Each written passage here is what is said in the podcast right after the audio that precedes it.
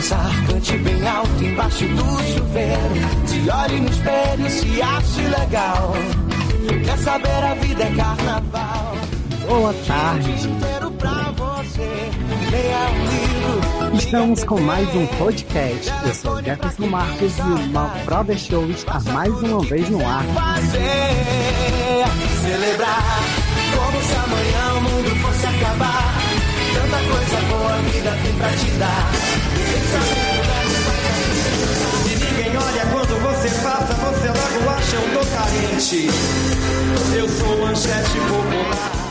E com a gente mais uma vez, ele, Odenísio Filho. Que sim, essa eterna falta do que falar. Vida louca, vida, vida breve. Bom dia, boa tarde, boa madrugada, boa qualquer hora. Estamos começando mais uma terapia de brothers, algo que a gente fez pra gente. Se você está escutando, é porque quer se distrair um pouco. Chegue junto. Hoje nosso podcast vai para todos os oprimidos nessa sociedade bizarra. O Brasil só vai mudar quando o sistema educacional for colocado como centro de tudo. Segue o jogo. Gratidão, Jefão, por mais uma sessão de alívio juntos. Próxima aí. página, meu brother. É um prazer estar mais uma vez com você e com vocês aí, tá? O nosso programa de hoje está repleto de coisa boa e a gente trouxe mais uma vez duas convidadas excepcionais. Loving can hurt. Loving can hurt E aí, sometimes. será que a gente vai ter duas pessoas de um papo bom? Vamos descobrir agora.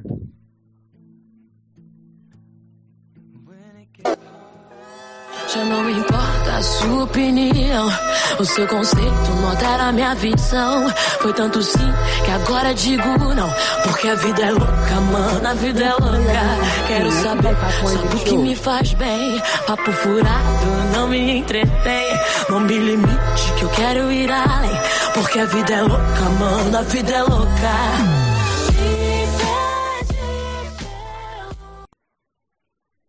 Essa nossa primeira convidada, eu destaco os versos dessa música da Isa que diz o seguinte: Deixo a minha fé guiar, sei que um dia chego lá, porque Deus me fez assim, dona de mim. Ela nasceu na capital do Ceará, mas está em Paracuru desde sempre. Filha do seu Valdir e da dona Solange, esposa do Alain, mãe da Maria Júlia e do Alain, não dispensa de degustar uma boa comida. Torcedora saudável do Fortaleza, que é coisa rara encontrar uma torcedora saudável do Fortaleza viciada em livros, professora desde os primórdios, minha parceira de palco desde 2014. Bebeto e Romário perderiam racha pra gente. Sandy Júnior perderiam até fãs. Minha brother de todas as horas, Juliane Paulino. Sempre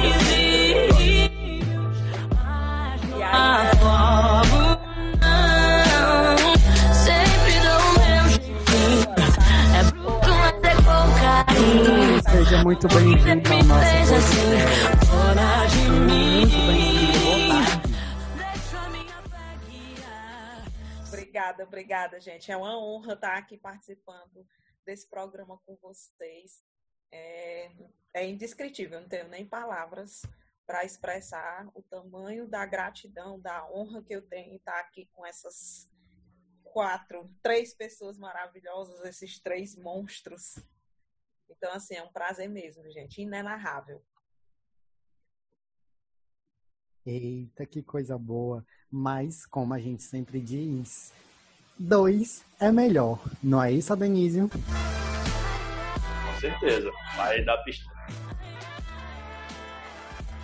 Mas quem será que a gente tem para fazer companhia a Ju?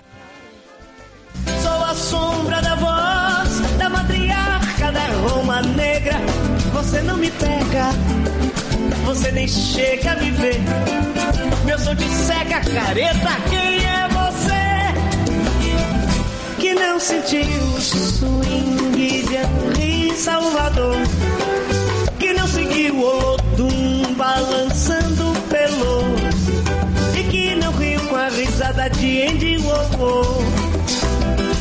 Que não, que não, e nem disse que não. Jefão, acho que para a pista ficar mais assim, mais fácil para a galera acertar mais rapidamente, bota aquela lá que tem todo o ritmo de onde ela veio.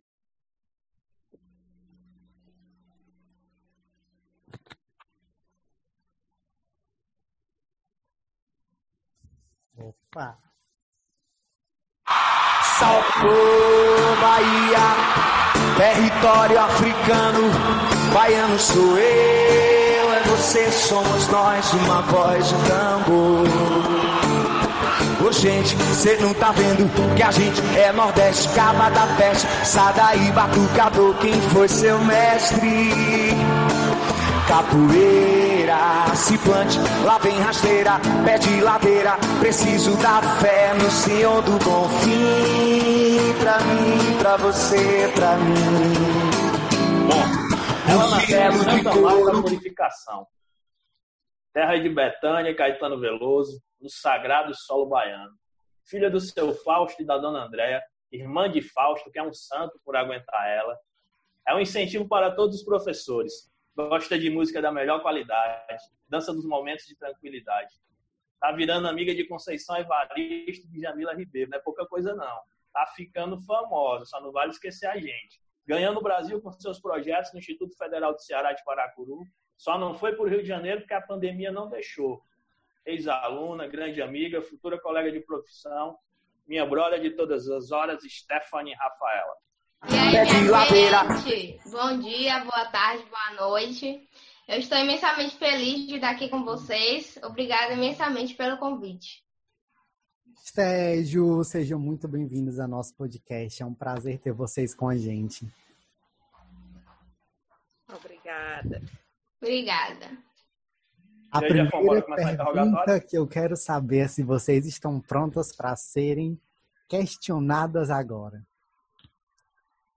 Rapaz, pronta, pronta, pronta, pronta. A gente não nasce, né? A gente vai ficando no decorrer da vida. Com certeza. estamos aí. Brother Show é assim. Simbora, Danísio, é nós. Somos nós, né, Jefão? Primeira pergunta aí, né, vai para Juliane. Vamos assim, né? Intercalando as duas.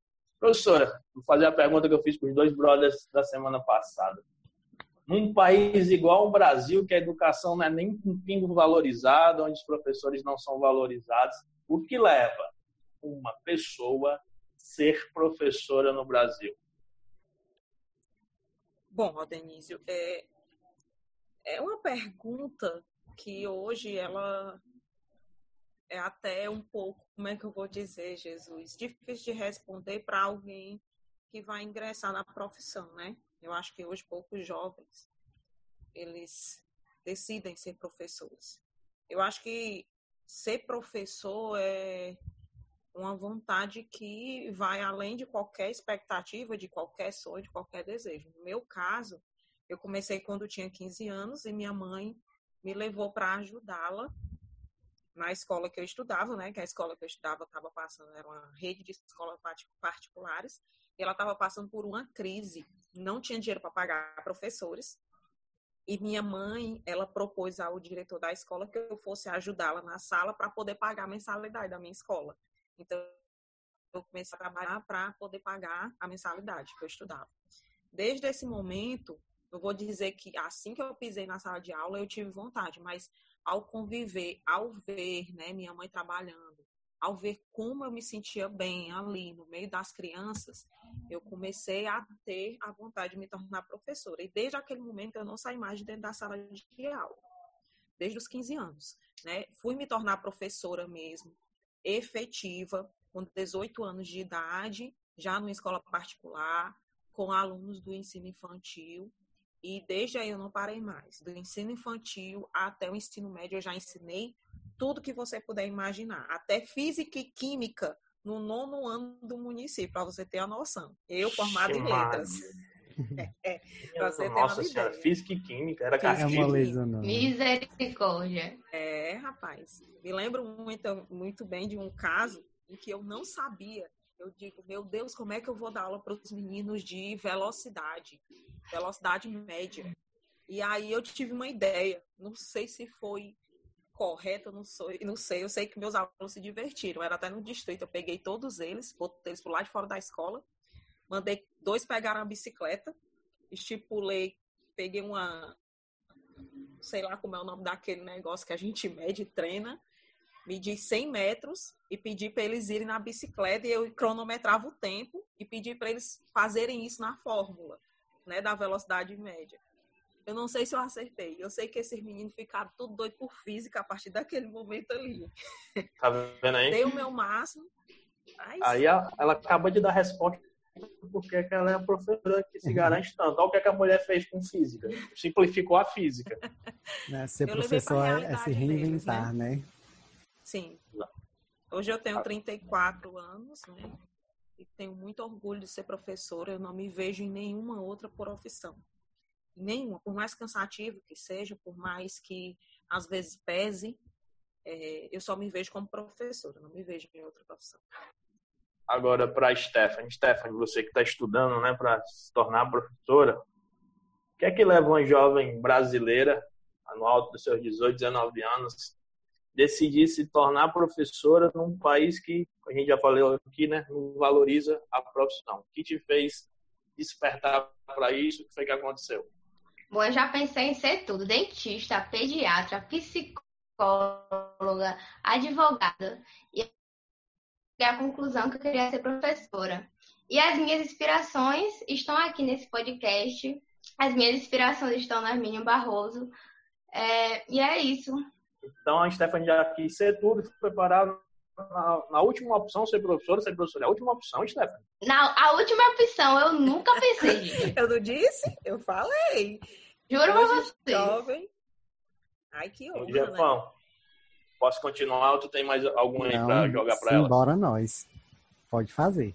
É, agora eu vou, vou para a Juliane. Juliane, os alunos têm muita curiosidade de saber como é a gente na nossa vida pessoal. Eles acham que a gente, né, como eu falei no programa passado, que a gente é um robô que entra na caixa na sexta-feira, sai na segunda e vai para dar aula a semana inteira e depois volta para a caixinha do robô como é que era a Juliane aluna, a Juliane Paulino aluna. A Juliane professora a gente já sabe que é fenomenal, mas a Juliane aluna, que é, como, é, como é que era essa aluna? Cara, eu vou te dizer como é que era a Juliane aluna. A Juliane aluna era uma Stephanie Rafaela aluna. Eu era muito aplicada.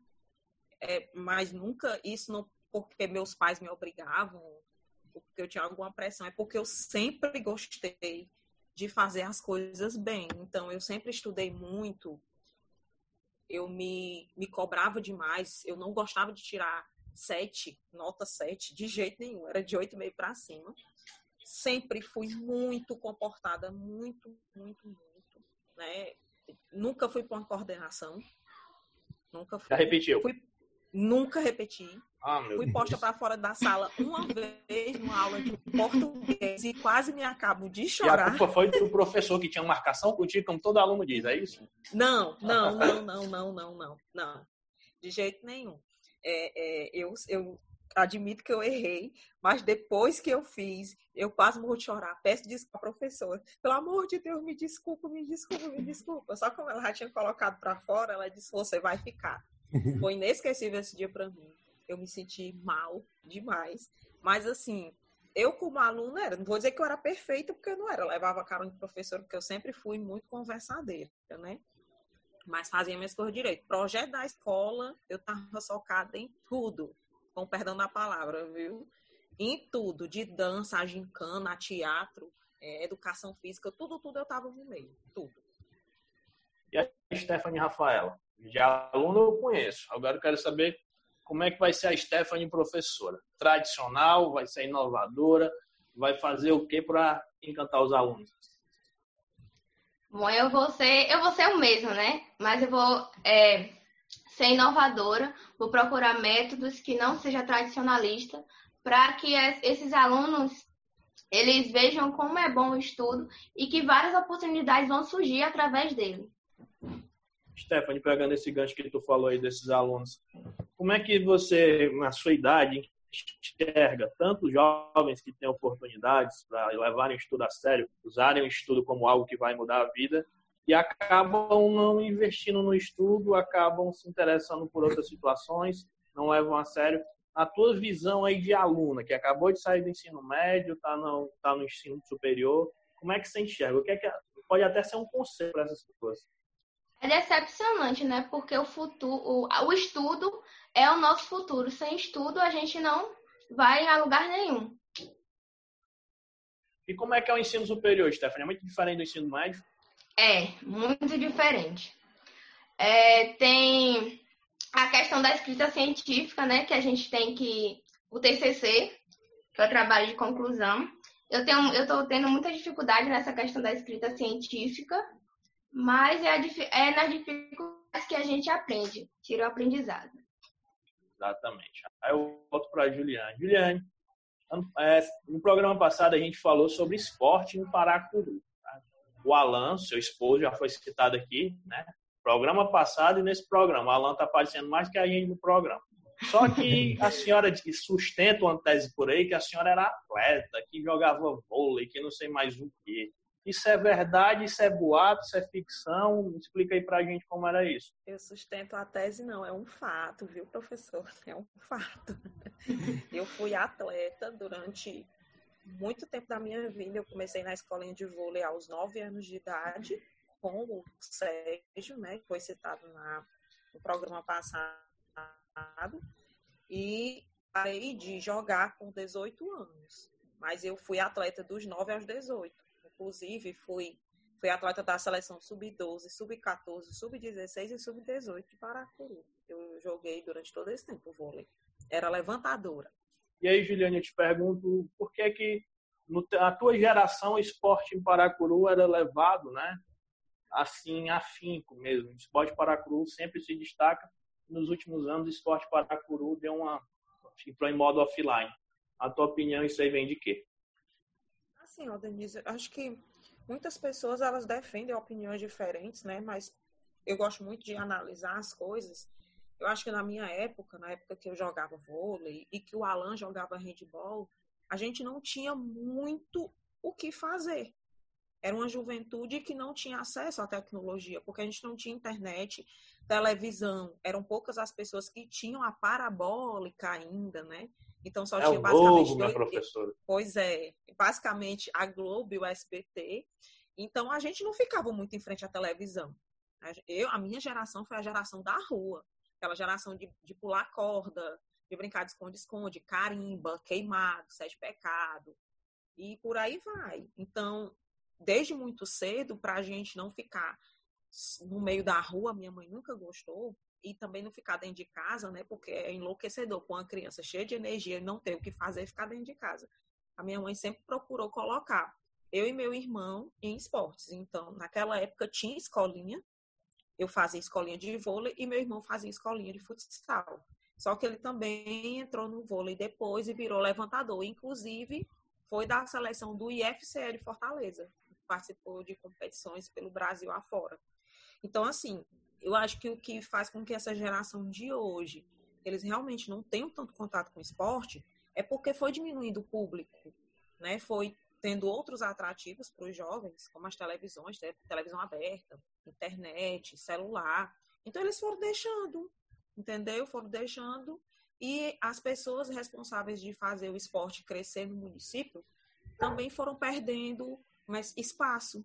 Então eu acho que foi mais ou menos isso é, a questão da, da mudança dos tempos. Hoje a gente até tenta é, fazer com que esse esporte volte, né? Eu já vi várias tentativas, vejo mais pelo meu marido, mas o que eu vejo é que poucos jovens vão. Sim, no meio de uma galera que tem a nossa idade, 30, 32, 29 anos, tem 10 ali que tem essa idade e dois que tem 17. Então, vai muito da vontade deles também de participar, sabe? Eu acho que nem sempre é, é, o que fazer, mas quem vai participar, muitos deles não têm vontade de fazer isso. É, acho que a Paracuru a gente tem esse negócio da ociosidade, mas não é para ficar só culpando a ociosidade, não, que esses meninos eles culpam muito a ociosidade, tem coisa para fazer, tem esporte, tem estudo federal, né? Sim. Aí eu vou para a Stephanie. Stephanie, como foi sair lá da sua terra na Bahia, Samado da Purificação, chegar em Paracuru? Qual foi o impacto que você teve de tudo? Sair, do, sair em pleno primeiro ano do ensino médio, terminou em primeiro ano do ensino médio, chega em Paracuru, né? Que impacto foi esse aí? O que é que lhe chamou a atenção? O que lhe foi que despertou a curiosidade? Como foi chegar nessa nova terra, nessa cidade que lhe acolheu?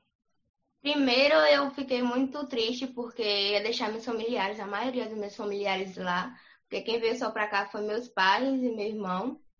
Então, foi um baque enorme, né? Tem a questão também da, da culinária. A culinária de lá é muito diferente daqui. Então, já tive que me acostumar à culinária daqui. E o que me chamou a atenção aqui em Paracuru, que é uma cidade muito calorosa, muito acolhedora.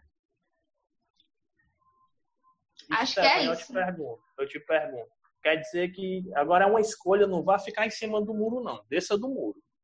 Você Sim, pega na sim. sua frente baião de dois com paçoca ou muqueca de camarão. Tu vai para qual? Muqueca de camarão, rapaz? Que é isso, Aí, rapaz. E nosso baião, e nosso baião de dois com paçoca? Eu gosto, mas minha muqueca de camarão não troco não, viu? E a questão dos jovens, Stephanie, relacionado também a não conheço Santa Amaro, né? Mas diga aí pra gente como é a ambientação das duas cidades, questão dos jovens, Paracuru e Santa Amaro. É a mesma ociosidade, a reclamação, falta de oportunidade, como é? Não, eu acho que lá em Santo Amaro a questão dos, dos, dos esportes é mais, é, vamos dizer que, ampliada. Né? Lá tinha projetos, principalmente na escola que eu estudei lá no Teodoro, do primeiro ano, tinha a questão do projeto de patins, onde aí mesmo as pessoas que não tiveram patins, que não tivessem patins, elas podiam participar.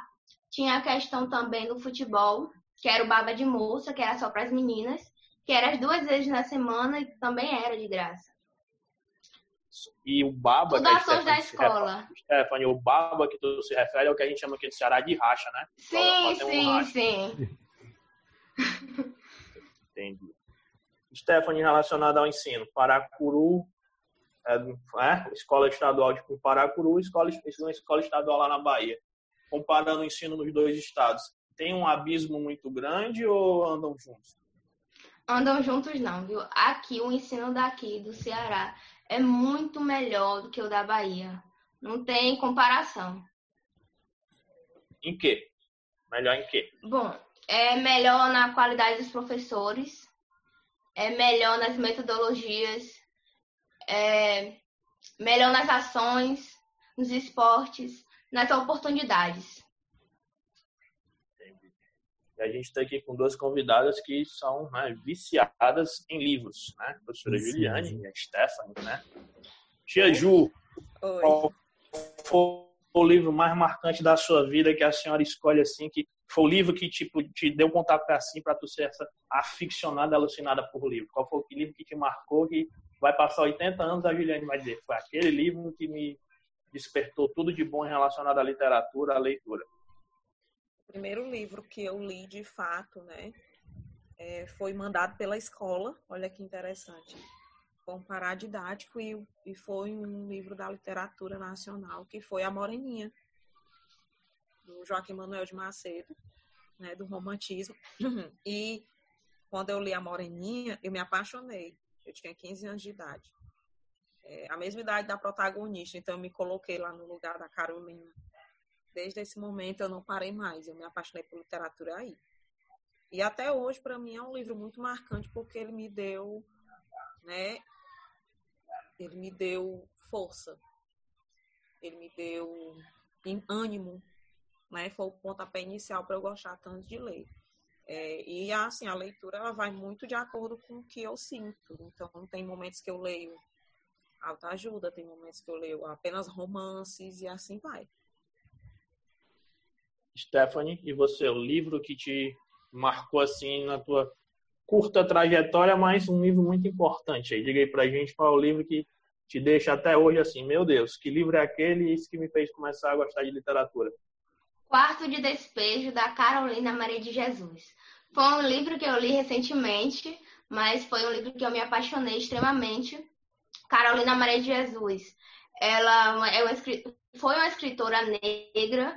Ela morava na favela do Canidé, se eu não me engano, em São Paulo. E Carolina, ela trazia como protagonista a fome. Mas ela relatava, era um diário que ela relatava. Na verdade, é o diário de uma favelada. E esse livro tem uma frase na qual é, eu me apeguei muito nessa época de quarentena, que é o, quem não tem amigos, mas tem livros, tem uma estrada.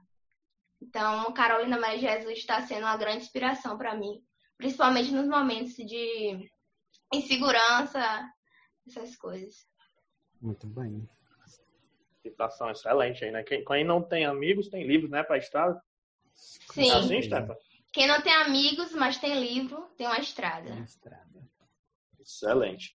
Aí eu voltando aqui para as duas, assim, a gente está vivendo em um período, né, no mundo, somente Estados Unidos e chega no mundo inteiro, relacionado à questão racial, à questão do racismo, né? Vocês duas aí, como é que vocês estão enxergando essa situação? Como é que vocês estão vendo? Já, se já foram vítimas de racismo, se já foram vítimas de algum tipo de preconceito? Como é que vocês duas estão enxergando essa situação que o mundo está pegando aí, em plena pandemia? Poxa, Stephanie. É, eu fico muito triste, mas também revoltada. Eu já sofri preconceito, racismo, né? Foi lá na Bahia, quando eu fui para um show da Vanessa da Mata, e aí uma mulher atrás de mim, uma mulher branca, ela falou: É aqui você não entra, é negro não entra aqui. E aí o segurança que estava na, na porta disse: negro vai entrar aqui sim, mas racista não. E eu acho também que a gente não só ser é, a gente tem que ser antirracista, a gente tem que combater o racismo. Ótimo. Professora é. Giliane, já sofreu algum tipo de preconceito? É, a relacionada à cor da pele, não. Mas só a, a biotipo físico, sim, né? Eu sempre fui chamada de beiçuda. Sempre. Desde pequenininha. É uma característica, né, que eu tenho. Os lábios bem avantajados.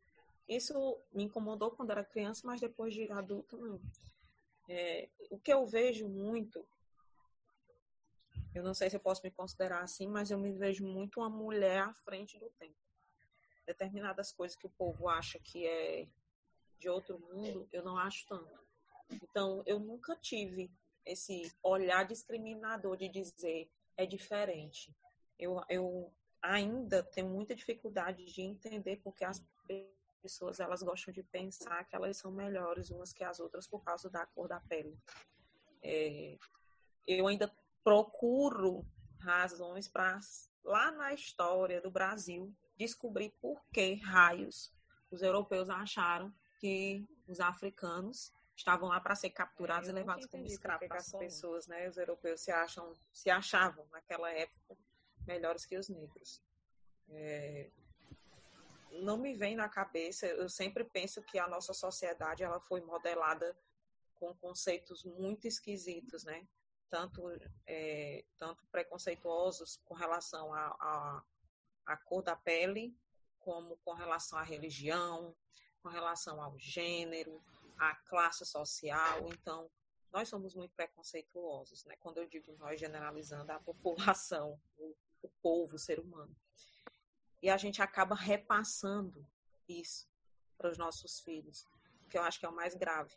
Eu vejo muito agora que se passa nas redes sociais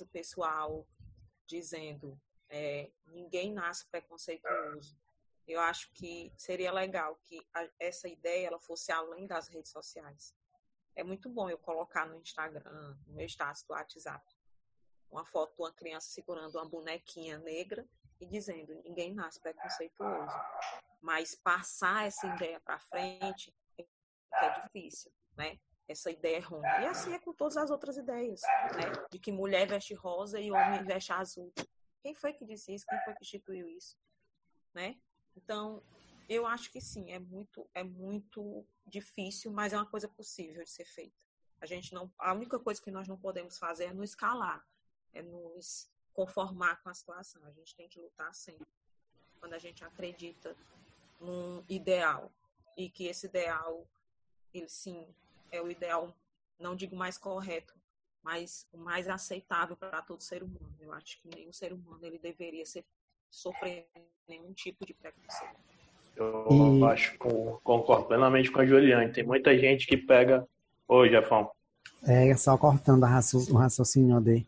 A gente vê tantas pessoas com tantos discursos assim, que se esses discursos fossem voltados mesmo para a prática, né, esses índices de racismo seriam reduzidos a quase zero. Né? Então, se todo mundo que tem esse pensamento de combate ao racismo colocasse em prática, a gente teria um resultado mais efetivo. Com certeza, Gerson. Eu, eu, eu, acho que tem muita também propaganda falsa. Eu acho que tem muita gente querendo se promover, porque quando eu quero fazer alguma coisa, eu não preciso estar botando em rede social, eu não preciso estar me mostrando lá, não preciso estar fazendo propaganda para isso. Eu mostro com as minhas atitudes, eu mostro com meus pensamentos, eu mostro no meu dia a dia. Então, eu acho que uma das nossas, a, das nossos maiores defeitos, que eu digo, nosso brasileiro e do mundo inteiro, é a questão da militância apenas virtual. Né? Eu vou militar lá na rede social, mas presencialmente eu não milito. Ah, eu já fiz minha parte, coloquei na rede social minha revolta com relação a isso. Mas o que, que você vai fazer, né? Realmente para valer a pena essa sua militância. Então, acho que tem muitos esses conceitos ainda que a gente precisa rever. É transformar questão... postagens em atos, né? Sim, sim, sim. É verdade. Tem muita gente que utiliza isso, infelizmente, para ganhar seguidores, para ganhar curtidas, likes, mas deixa tudo isso na rede social, mas e na prática, na vida real, né? Que a vida, né? A vida real é bem mais pesada a primeira pessoa que tem, às vezes, um gesto racista e está ali botando uma postagem mesmo só para ganhar seguidores Verdade. e fazer do movimento algo, né? Quantos vão se aproveitar disso Verdade. nas próximas eleições para usar como plataforma nas próximas eleições? Então, vou combater as causas sociais, essas questões aí dos preconceitos com as causas sociais, não é isso. Está muito longe de ser só por a divulgação, só tirar fotozinha lá, né? Botar numa fotinha um um símbolozinho no, no retrato, como a diz, diz uma pessoa acolá, retrato no WhatsApp, no Facebook, né? Então é isso. Então, sim, sim. É complicado. Uhum. Meninas, e o seguinte, dando continuidade aí falando sobre essa pegada, a gente tem na né, Juliane situação que só vamos citar porque você me autorizou, que eu sou uma pessoa que né, de autorização. A gente tem um problema em Paracuru, né? Não só em Paracuru, mas confesso a você que na minha vivência, em dois anos em escolas aqui, uma escola estadual, uma escola particular aqui em Fortaleza, eu não vi tanta o que eu vi em Paracuru, que foi adolescentes, né? Meninas aí da faixa dos 15 aos 19, 20 Sim. anos grávidas. Uhum. E em Paracuru é, é tipo. Eu há seis anos que eu estou em Paracuru, agora, antigamente me surpreendia isso, me causava um espanto. Mas hoje, totalmente normal. Contigo aconteceu a mesma coisa. E contigo a gente tem que ver o seguinte, que você tem uma família super estruturada, você é uma pessoa que sempre gostou de ler, informada. Como é que a gente pode dizer que essas meninas, o que é que a visão da Juliane, teve sonhos interrompidos, dificuldade, como é que foi isso aí, essa vivência para ti? Bom, Denise, assim, se a gente analisar, eu gosto de pensar na minha vida, né, bem direitinho dizer para você que eu perdi muita coisa da minha juventude, eu perdi. Claro que eu perdi. Né? Eu engravidei, eu tinha 18 anos. Na época que eu engravidei era um choque. Na minha época ainda era engravidar na adolescência. Hoje a gente vê é, meninas engravidando muito mais novas, já chegando no ensino médio com 15 anos, já tendo filhos. E, e, eu acho que o mais grave da situação, Denise, é, é, a gente ver isso e, acha, e realmente já está tão acostumado a ver e achar normal, o que não é. Exato. é né? O que não é. Eu acho que tudo tem seu tempo, né? Eu tinha engravidei com 18 anos. Só que eu já tinha uma vivência bem mais madura do que muitos desses jovens hoje, né? Eu já trabalhava, eu já ganhava meu dinheiro, eu sempre fui boa filha, nunca dei trabalho aos meus pais. E, e Aconteceu justamente hoje, eu não culpo minha mãe, tinha que acontecer. Eu acho que Deus tem planos para a vida de todo mundo. Eu acho que na minha vida tinha que acontecer isso. Eu tinha que receber esse presente que é a Maria Júlia, para depois receber o presente que é o Luan. Né? Eu tinha que receber o presente que é o Alan na minha vida. Tinha que receber tudo isso. Mas eu acho que aconteceu muito porque eu não tinha diálogo com a minha mãe nem com meu pai, né? Principalmente uhum. com a minha mãe. Acho que a menina ela se pega mais com a mãe. Então a minha mãe nunca conversou comigo nada com relação a namoro. Sabe o que é nada? É nada. Não há culpa, porque ela também vem de uma educação assim. Uma educação de que a mãe, ela não conversava com essas, essas coisas com a filha, né? E, e, da época em que moças se casavam muito novas porque elas tinham vontade de sair da casa dos pais. Então, eu acho que hoje o grande agravante dessas meninas não é falta de informação, gente, convenhamos, né?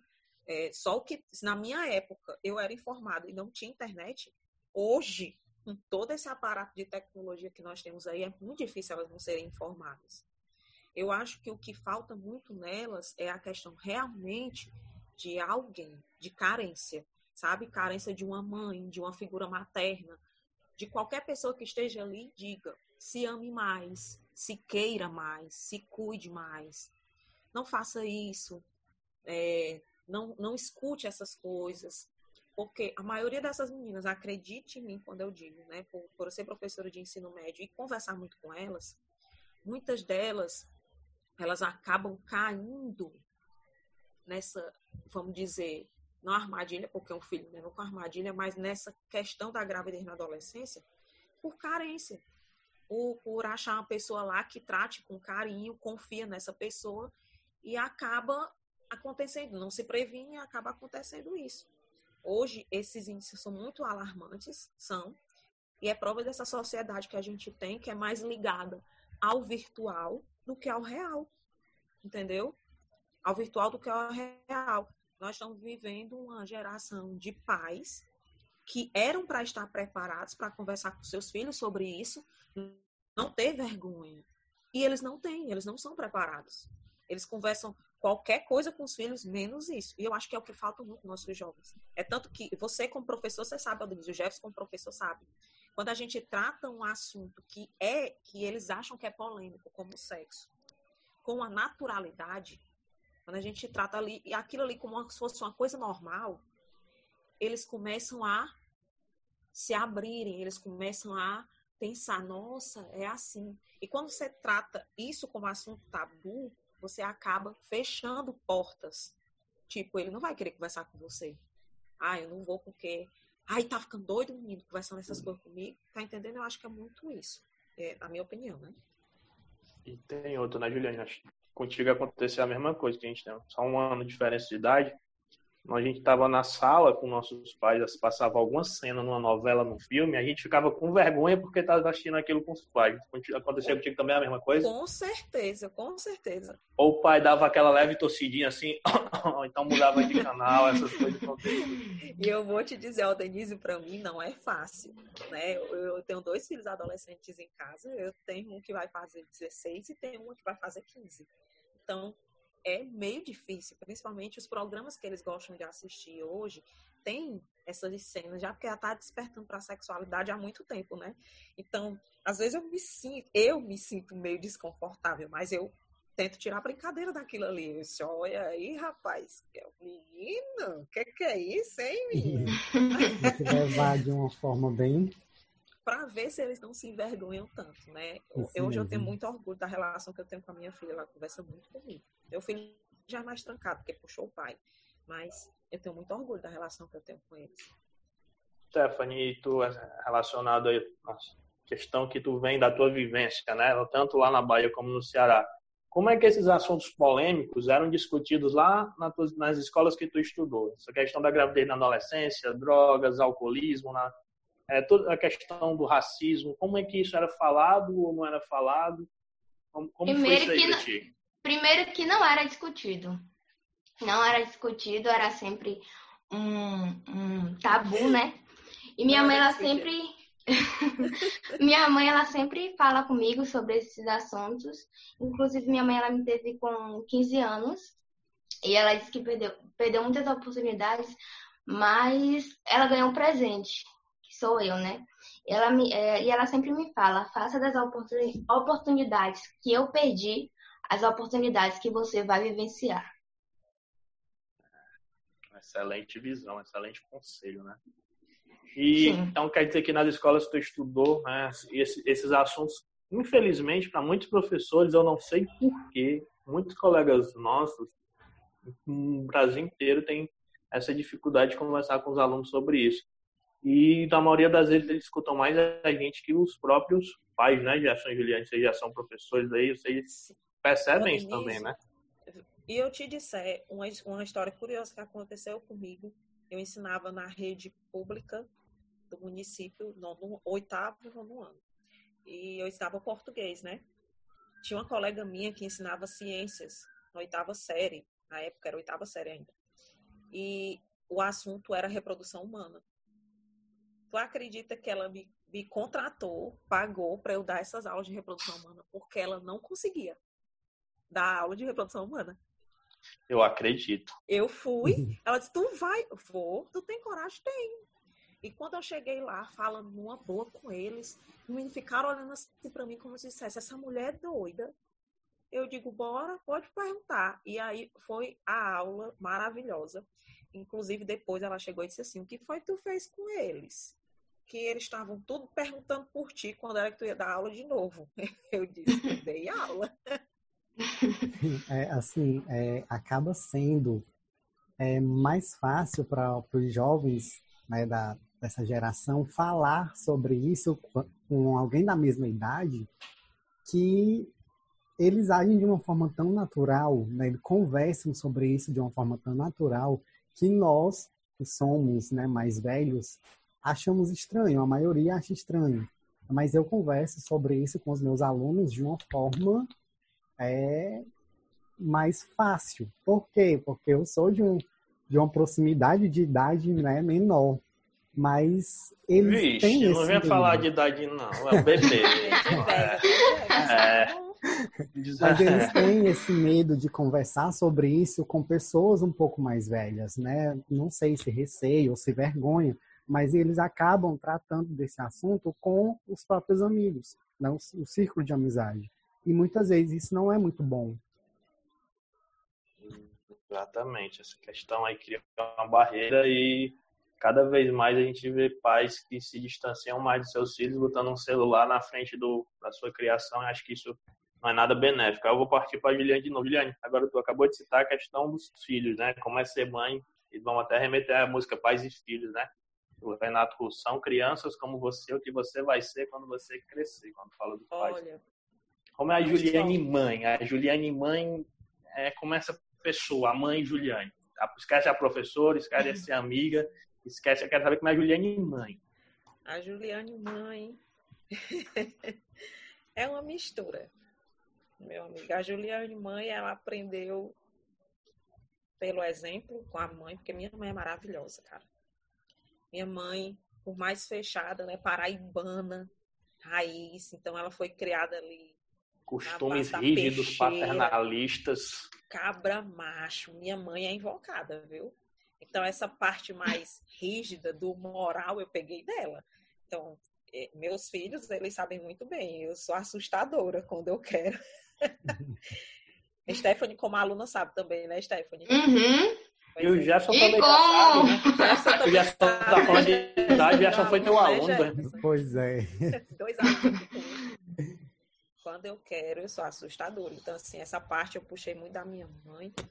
E eu acredito que o Renato Russo, ele tá corretíssimo. Não só ele, como Belchior, né? Naquela música que ele fala que o ídolo dele... Como é, o Denise, me ajuda? Os ídolos já não são mais os mesmos, né? Como nossos pais. Que... É, como nossos pais, exatamente. E, cara, e, e é que... assim... Hum, vou continuar para terminar. Assim, é porque falar de filho sempre emociona, né? Eu proponho... E tu, e tu nem gosta de ser emocionado, uma pessoa que nem... e ainda numa palestra que eu assisti ontem, ainda ouvi o terapeuta dizer que quem chora não é covarde, é pelo contrário, é corajoso, porque tem coragem de colocar os sentimentos lá fora, viu? Então, Pode se preparar para me ver chorar em muito tempo. Assim, eu sempre me inspirei muito na minha mãe, na criação que eu tive do meu pai e da minha mãe, né? Que eu acho que nunca ninguém acerta 100%, mas tenta acertar, isso é o mais importante. Eu sou uma mãe que escuta, na maioria das vezes. Eu não vou dizer que sou perfeita. Eu escuto, eu converso com eles. Eu tento ver do que, que eles gostam, tento gostar junto. Muitas vezes eu não consigo, outras vezes sim. E, e o que eu escuto muito da Maria Júlia e do Luan é que eles dizem assim: os colegas, eles às vezes fazem chamada de vídeo, e eu sou muito palhaça. Eu, eu mãe, sou palhaça. Então apareço na chamada de vídeo, fico fazendo careta, fico dizendo, ei, conversa essa aí, metendo na conversa. E eu escuto, e muitas vezes a Maria Júlia e o Luan me dizem que os colegas falam assim, nossa, como a tua mãe é legal, cara. Ai, eu queria ter uma mãe igual a tua. Aí a Maria Júlia diz assim, aham, deixa ela ficar com raiva, besta, pra tu ver. Então, mas é amor total. Eu amo meus filhos indiscriminadamente. Mexa comigo, mas não mexa com eles, não, porque aí eu viro bicho. E voltando agora para nossa gloriosa Stephanie. Stephanie, na sua visão de filha, né? É, é só você e o Fausto, né? Sim, sim. Filhos? sim. Nós dois. Tu, como a, a diferença tu e do Fausto é um pouquinho, né? Quantos Sete anos. Sete, Sete. anos. E acaba sendo uma diferença grande, assim. Como é que a Stephanie tenta é, falar com o Fausto, respeitando, obviamente, a idade dele, essa questão desses assuntos polêmicos, mas necessários ser conversado com criança, com adolescente, como essa relação aí da irmã mais velha com o irmão? Bom, eu trato de uma maneira muito clara. É, ontem a gente estava assistindo a conversa é, das, acho que foi das jornalistas, lá no Globo Repórter, que falou sobre racismo, né? E aí ele me perguntou, é, irmã, ele morreu porque ele era negro? Aí eu trouxe um pouquinho do contexto histórico para ele, né, explicando tudo, mas que isso não justifica, mas que é para ele apre aprender, não, é, vamos dizer que sobreviver e lutar contra esse tipo de atos, né? Então eu tento ser, falar ao máximo, ser muito clara com ele, mas respeitando, claro, a condição de criança. Excelente, desse jeito. Jefferson, alguma indagação para as senhoras, senhora, senhora e senhorita? Não, não, vamos seguir. Tá, tá ótimo o bate-papo. É, meninas, então a questão assim, da gente, nessa pauta, continuando essa pauta questão social, a gente está vendo muito essa questão do feminismo, né? É essencial, que tem que existir o feminismo mesmo, uma sociedade tão machista como quanto a nossa, em que as mulheres estão lutando pelo seu espaço, tão, aliás, é um espaço que é delas, não é do homem. O que inventou que era só o homem que podia ser, exemplo, um diretor de uma escola, ou o chefe de uma fábrica, um juiz. Então, como é que vocês duas estão vendo nesse ano de 2020, nas, nas últimas coisas que vem acontecendo nos últimos três, quatro anos, como é que vocês estão vendo essa questão da mulher ganhando espaço que é dela também, certo? Como é que vocês veem isso, essas lutas relacionadas à mulher? Vai, Stephanie. Eu vejo muito como também como representatividade. Eu acho que a questão do, da mulher da mulher crescendo, né, na é, na sociedade, ocupando o lugar que é devido dela, porque a mulher ela pode estar onde ela quiser. Eu acho que também a questão da sororidade, que é a questão da união entre as mulheres, ela vem crescendo muito, muito atualmente vigente. Jeju? Eu estou suspeita para falar, né? Sou suspeita para falar porque, como eu disse, eu sempre tive um pensamento na frente do meu tempo. Desde a época de criança que a minha mãe botava para arrumar a casa, meus irmãos ficavam dormindo até 11 horas, meio-dia, e eu lá varrendo casa, lavando banheiro. E eu olhava para ela e dizia assim: mãe, por que, que só eu que faço as coisas? Meus irmãos não podem fazer também. Ela virava para mim e dizia: porque você é mulher. E eu ficava: sim, e o que é que tem? Então, naquela época, já pequena, 10 anos, 11 anos de idade, é, que eu ajudava em casa, eu já questionava ela desse jeito. Inclusive, Ela ficou horrorizada que uma vez eu disse, então eu nasci no corpo errado, era pra eu ter nascido Eita. Imagina a paraibana, paraibana escutar isso aí, o sangue chega. Ah, e ela me repreendeu. Tu tá ficando doida, aquele jeito de mãe, né? Para de falar besteira, parece que não sei o quê. Assim, eu sempre tive esse pensamento, né? Sempre. E isso sempre me doeu muito. Eu, não é culpa da minha mãe, ela foi criada assim. Ela foi criada assim. Uma família de 16 filhos, quatro homens, né? E 12 mulheres. Os homens não faziam nada, eles iam para a fazenda com, com o vovô e ficavam. Aí minha mãe arrumava a casa, fazia comida. Ela foi criada assim. Então, lembra? A gente tem um ensinamento, a gente repassa esse mesmo ensinamento. Foi a única coisa que nós aprendemos. É por isso que ela tentou me ensinar, mas eu não conseguia ver desse jeito. É hoje, hoje, aqui dentro da minha casa, eu tenho um filho e uma filha, e eles são tratados igualmente. Eu passei tanto isso que a minha filha ela tem a mesma noção, sabe? Ela não, não suporta determinadas coisas e eu também não suporto. Só que eu acho que muitas vezes nós sofremos porque a gente quer mudar as coisas rápido, rápido, e nós não, não temos condições, porque nós estamos muito afundados em raízes Nós temos que entender isso. Nós conquistamos muitas coisas, muitas, e nós vamos conquistar muito mais. Eu acho que, que o ponto essencial é a gente não se afobar. É lutar sempre pelo que a gente pensa, mas não, não se afobar, porque nós não vamos conseguir todas as vitórias da noite para o dia. Isso não vai acontecer. Eu ainda acredito que nós vamos superar muitos obstáculos. E ainda me entristece muito saber que mulheres são vistas de ponto de vista negativos. Ah, uma mulher não pode ser pedreira. Quem é que vai contratar uma mulher pedreira? Ah, uma mulher não pode ser segurança. Ela não tem a mesma força que um homem. Então, determinados pontos de vista assim machucam. Mas acho que a gente já conquistou tanta coisa que a gente tem que vai descer e continuar tendo força para lutar por mais coisas ainda, porque é difícil. Nós vivemos numa sociedade em que tanto mulheres, tanto homens quanto mulheres são machistas.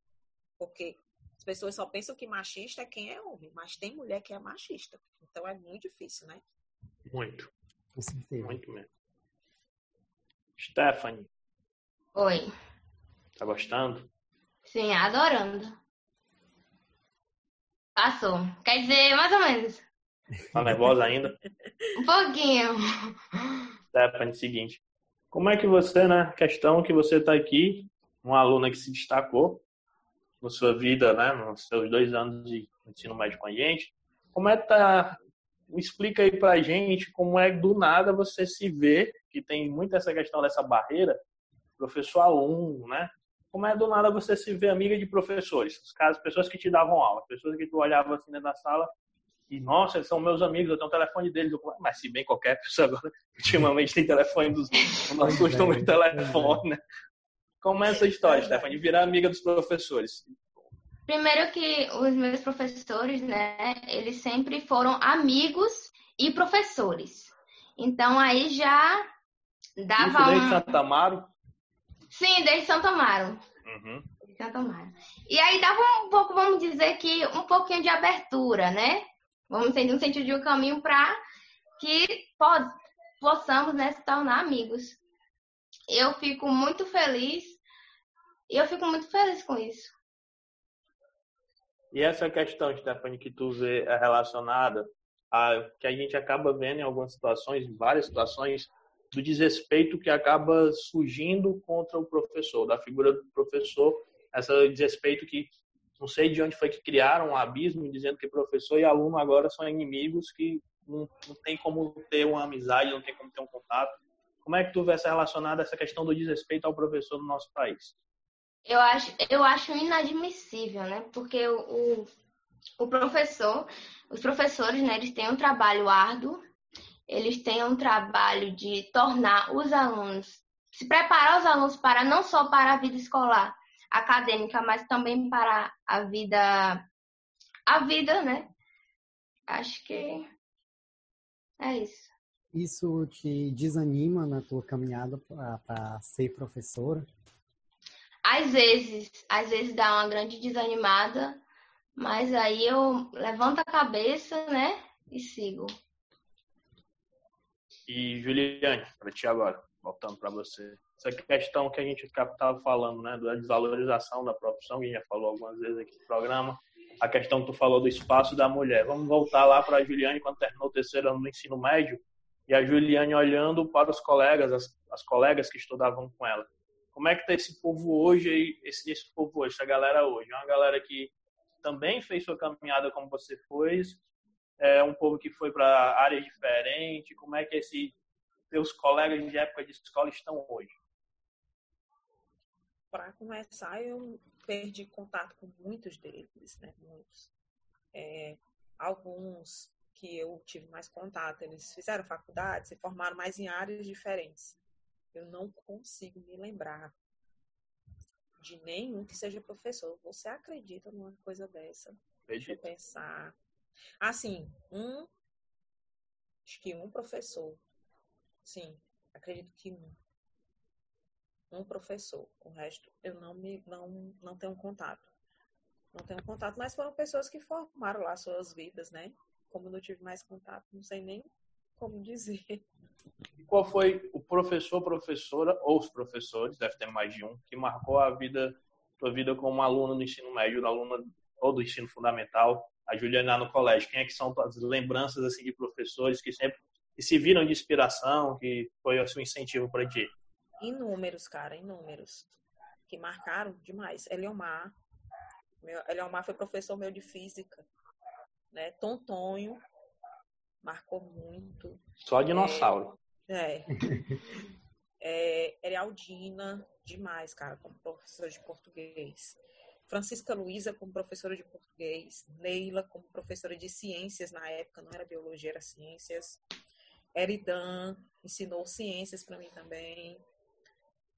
Agora eu vou te dizer. E Nailda como professora de inglês, na época eu traduzia muito texto, muito texto. Nailda show de bola. Agora eu vou te dizer. Renata, que é minha colega hoje, foi minha professora, Renata Gomes. Agora, o professor mesmo que me inspirou a ser como eu sou hoje, foram dois, né? Foram o Netinho, professor de biologia na época, química, Sebastião Neto, e o professor Ângelo, que a gente chamava de neném, era professor de história. Cara, eu olhava para eles e eu dizia, eu quero ser igual a esses caras. Eu quero, eu quero, se eu for professora, eu quero ser assim. Eu quero entrar na minha sala e ver todos os alunos pregados a atenção em mim, se divertindo, porque era isso que eles faziam. O Netinho, ele dava aula, gente que a aula passava assim 10 minutos, ele e o Ângelo. Então, assim, não desmerecendo os outros, porque eles também eram maravilhosos. Mas o Netinho e o Ângelo é pela postura diferente. Eles se diferenciavam dos outros professores porque eles não tinham aquela postura muito austera, muito, né? Eu sou professor. Era a postura mesmo do engraçado, do tirar brincadeira com a gente, e aí, não sei o quê. Que é o que eu faço muito hoje com meus alunos. Eu acho que pelo fato de eles se aproximarem dos alunos, eles ganhavam os alunos. Então, eu faço muito isso. Eu tento me aproximar dos meus alunos para poder ganhá-los, para poder trazê-los para perto de mim. Eu acho que isso é muito importante quando você é professor hoje em dia, né? Eu acho que a vida pessoal aí das duas já foram. Já, a gente já mexeu muito na vida das, das duas mulheres, viu? Tem alguma é, pergunta aí? Fundo, viu? Não, não. Elas já deram uma aula de julianês e de Stephanie pra gente. Com certeza. É, para concluir, meninas, essa parte pessoal, esse bloco, esse primeiro bloco da gente, queria saber das duas. Quais são, no Brasil, no gente, no mundo nessa pandemia, né? Qual o sonho das duas aí, sonhos para o nosso Brasil, na vida pessoal? Como é que vocês enxergam aí, como é que vai ficar a nossa vida depois dessa pandemia? Se vai melhorar, se não vai continuar tudo a mesma bagaça? Como é que é? Como é que vocês duas veem isso aí? Quais são as perspectivas de vocês para o futuro? É, eu tenho pessoas mudem muito a sua visão de tudo, né?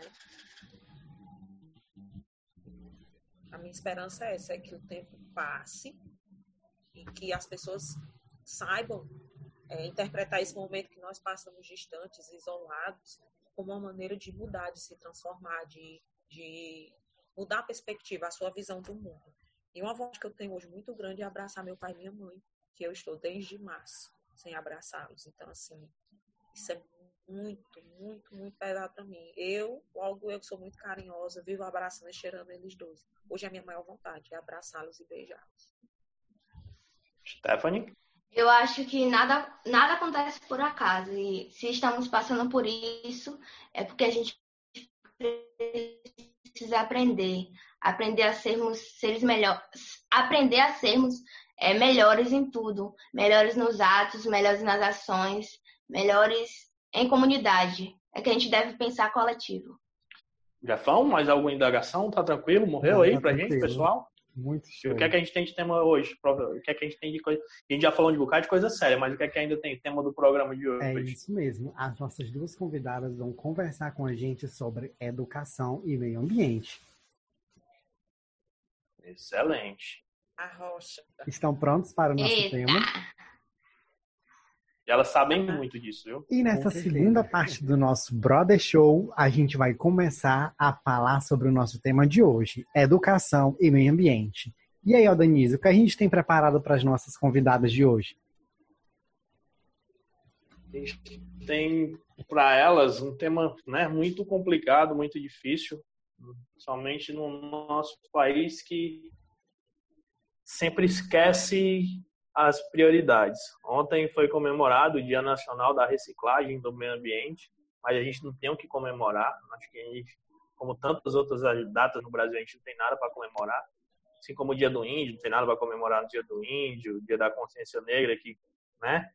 Então a gente tem um tema bem delicado que é um tabu para muita gente também, é falar de cuidar do espaço, do seu espaço, respeitar o espaço do a gente só pensa no presente, o que eu estou fazendo hoje, o que eu estou fazendo agora. A gente esquece que nossas ações vão impactar lá no futuro, né? A impressão que eu tenho, gente, é que a, o, que, o que a humanidade pensa é o seguinte: natureza, meio, meio ambiente, animais, me permitam que o progresso tem que passar. Eu quero que vocês vão, né, se esbagassem.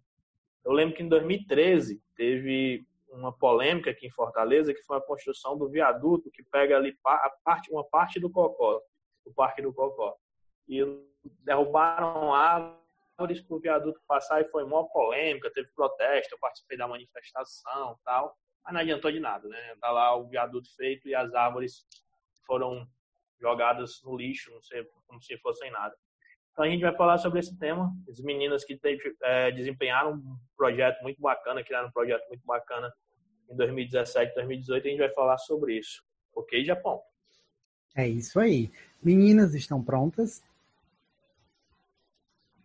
Pronto. Sim. É, esse é um tema que abrange muitas questões, né? Desde um jogar um papel de bombom no lixo ou na calçada, até uma grande queimada, um desmatamento. É, vocês, enquanto, enquanto pessoas né, de, de educação, da educação, é difícil manter essa, esse conhecimento e repassar para as pessoas próximas de vocês, Juliane, que é mãe, é, Stephanie, que tem irmão pequeno. É difícil lidar com essa educação ambiental com os próximos de vocês?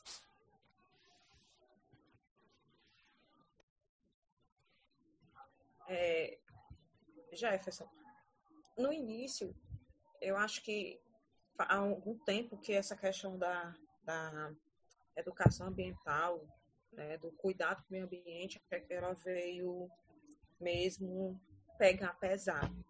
Eu acredito que muitas das pessoas ainda tinham aquela ilusão de que o mundo ele se renova numa velocidade impactante, que se eu jogar aqui uma bola de papel e em duas horas essa bolinha de papel desirou. Eu acho que demorou. Demorou um pouco para as pessoas se conscientizarem, né? E foi preciso muito sofrimento. Como animais entraram em extinção, espécimes de plantas. Não, não tenho autoridade para falar tanto por não ser da área, sou formada em letras. É, mas graças ao projeto que a gente hum, fez na escola, né? Que a gente projetou lá, eu conheci um pouco mais e hoje, hoje, aqui em casa, a nossa noção de educação ambiental é bem mais, como é que eu vou dizer, palpável, né? Meus filhos são bem mais conscientes. Inclusive, muitas vezes chamar atenção. Não faz isso, isso não é bom para o meio ambiente, né?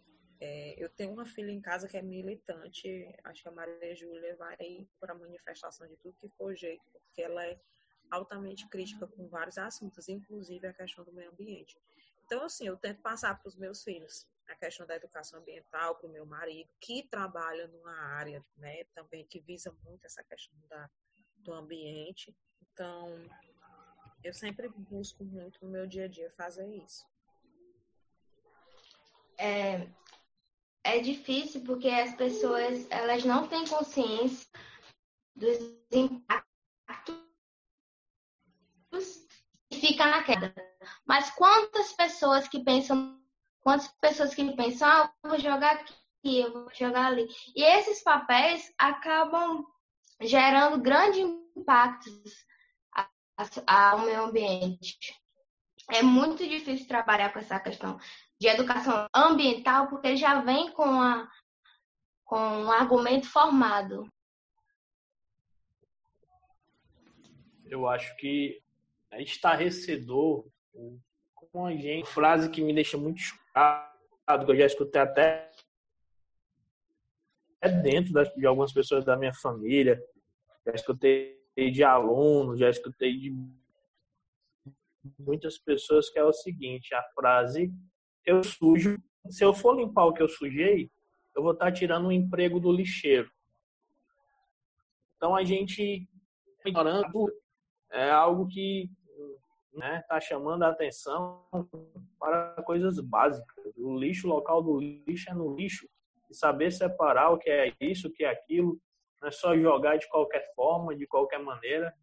Gente que chega a colocar garrafas quebradas é no lixo, não pensa naquele que vai chegar ali, que tem uma profissão super digna, que é o lixeiro que vai chegar ali, vai pegar aquilo ali, aí o cara acaba se cortando, tendo um acidente de trabalho. Então, meninas, eu queria saber de vocês é, se durante, é, que a gente ainda vai falar lá sobre o projeto, mas só sobre, pegando para a vida pessoal de vocês, a questão do projeto, é, ele mudou alguma coisa em vocês como pessoas, algo que vocês aprenderam que ficou para sempre. A Juliane falou a questão da Maria Júlia, né, filha dela que virou mega militante, que até cobro. Eu quero saber para vocês, a professora Juliane com seus 34 anos, a Stephanie com seus 18 anos, né? que ajudaram vocês como pessoa? É difícil, viu? Falar muita coisa, muitas concepções erradas, né, que eu tinha. Eu quero mandar essas pessoas, é, é, principalmente a questão do consumismo, né? Você consumir, consumir, consumir e não saber para onde é que vai aquilo que não te serve mais. Então, uma das coisas que, uma das questões que eu, eu fiquei muito impactada foi quando eu fiz esse projeto com as meninas, foi a questão para onde vai determinados aparelhos, aparelhos eletrônicos que nós não usamos mais. Tipo, celular. Teu celular pifa, não presta mais. Beleza, você não usa, você não vende, você compra outro. E aquele celular, né? Você vai e joga no lixo, ah, porque não presta mais. Joga no lixo. E aquela bateria, aquele dispositivo, ele lança é, substâncias químicas prejudiciais ao solo, à natureza, pilhas, baterias, é, fora outros tipos de lixo. Mudou também muito a minha visão a questão do reaproveitar. Então, aqui em casa eu reaproveito muita coisa, muita coisa né? O reutilizar, eu também reutilizo muitas coisas, né? Reciclar nem tanto, porque reciclar não consigo ainda, só determinadas coisas, mas tem os 5 R's, né? A questão do reduzir, aqui a gente reduziu muito também, é, do consumo de energia, o consumo de água, a gente reaproveita muita coisa. Então mudou muito essa minha visão do que os recursos naturais eles são para sempre, eles são infinitos, não vão acabar nunca, porque a gente sabe que vai. Se a gente não tomar cuidado, vai. Para mim também mudou muita coisa. Eu aprendi a reutilizar, a repensar também meus atos, é, a ser mais sustentável e trazer essa concepção e se propagar e tendo um consumo mais consciente diante das minhas ações na, na natureza. Eu vou trazer um fato aqui, alguns fatos para vocês três, com certeza vocês devem ter visto, né? Ainda bem que vocês estão sentados, se não tiverem visto, vocês vão vocês não caírem. A pandemia, essa pandemia que a gente está vivendo desde março, começou ano passado, né?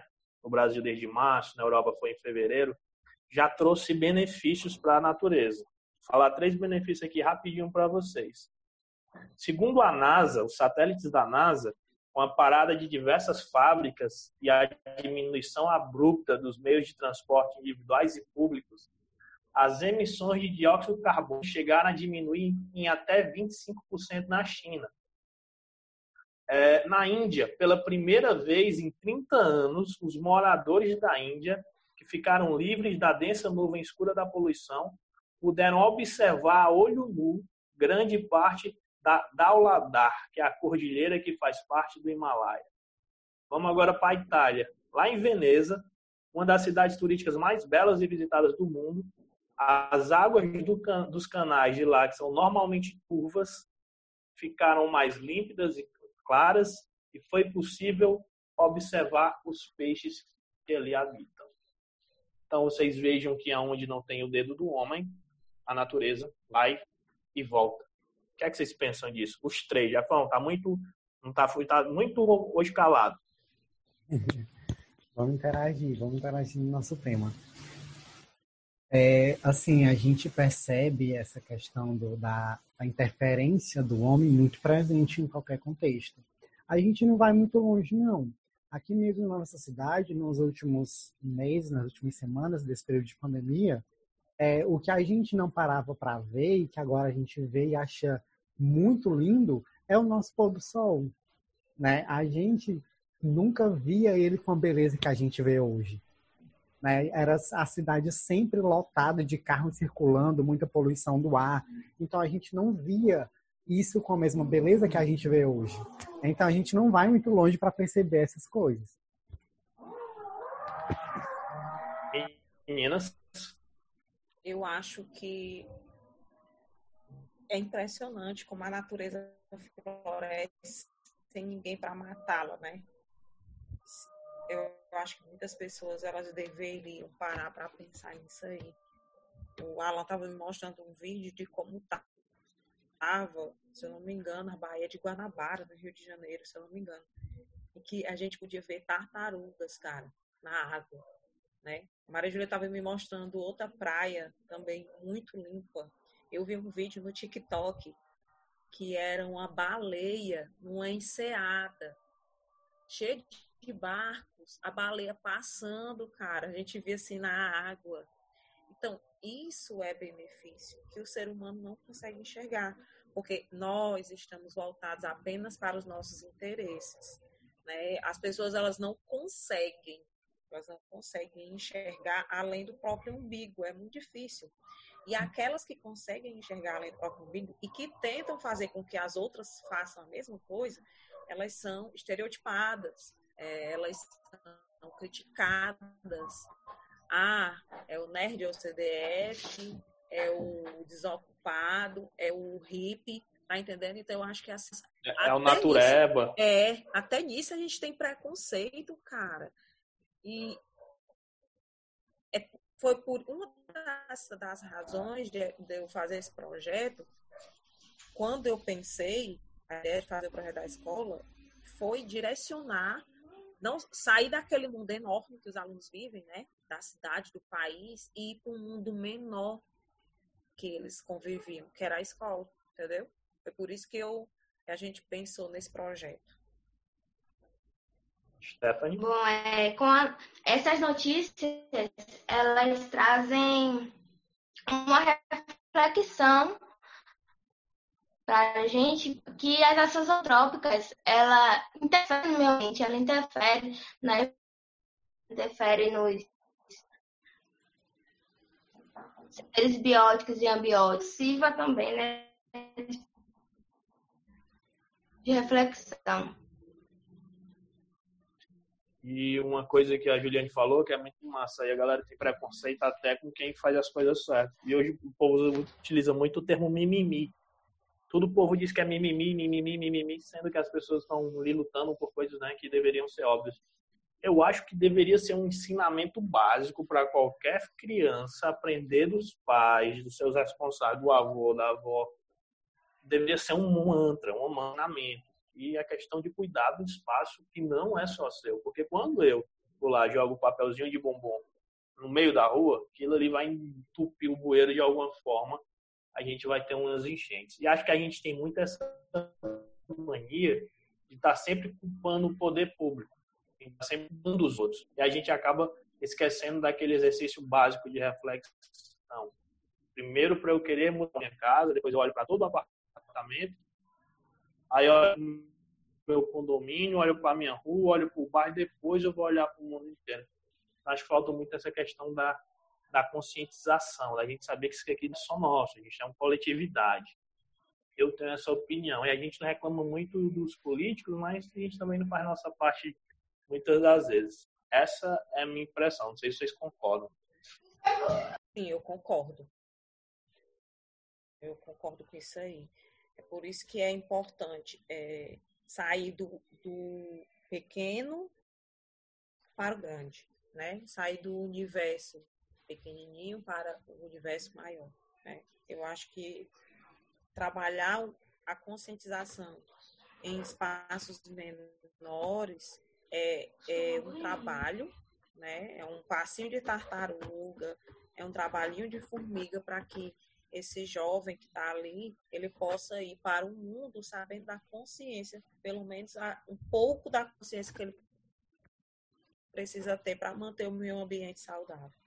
E tem uma frase também, eu acho que é da Madre Teresa Calcutá, que ela fala: "O que eu faço é uma gota no meio de um oceano, mas sem ela o oceano seria menor". Então, que mesmo que as nossas atitudes pareçam pequenas, elas vão ter resultados maiores vão ter bons resultados. E eu acho também que né, tem a questão muito a gente viver, como a Juliane citou anteriormente, sociedade muito capitalista. A gente olha muito para a questão, né? A gente é esse tipo. O Brasil, o Brasil estava pesquisando, que eu tenho que estudar, viu, professora Juliane? Estou tendo que estudar para os nossos podcasts. É, que o Brasil usa agrotóxicos que não se usa na Europa porque lá na Europa são proibidos porque trazem malefícios tanto para o meio ambiente como para a saúde das pessoas. E no Brasil se dá muita visão, muito espaço, muita prioridade para quem tem a questão do poder financeiro nas mãos acaba esquecendo que tudo aquilo ali vai prejudicar, impactar a sociedade inteira. Enquanto a gente ainda tiver essa visão de que a galera lá de cima governar só para quem está do lado deles com dinheiro, questão do poder, questão financeira e econômica, acho que é no nosso país, viu?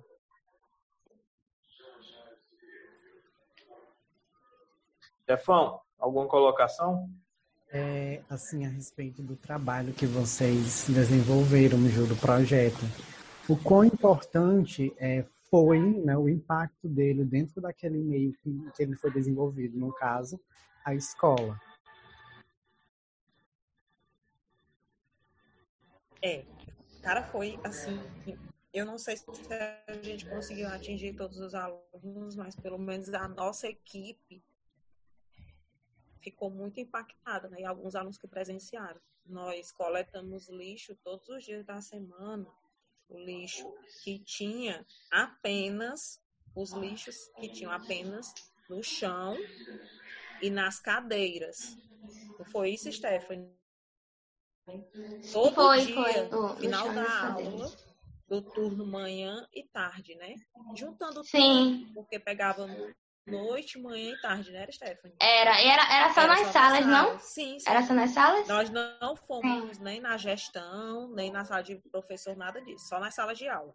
E a gente recolhia esse lixo que estava ali pelo chão e nas cadeiras, nas mesas, e nós fomos juntando. No final do projeto, acho que foi um mês, Stephanie. Foi. É, a gente foi e mostrou o tanto de lixo que nós recolhemos no dia da feira de ciências.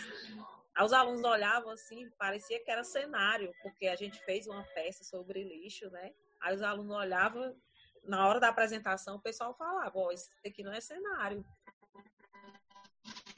O lixo que nós recolhemos dentro de um mês só nas salas de aula. Depois a gente levou os gráficos para eles, os muito aluno ficou, o quê? A gente faz tudo isso.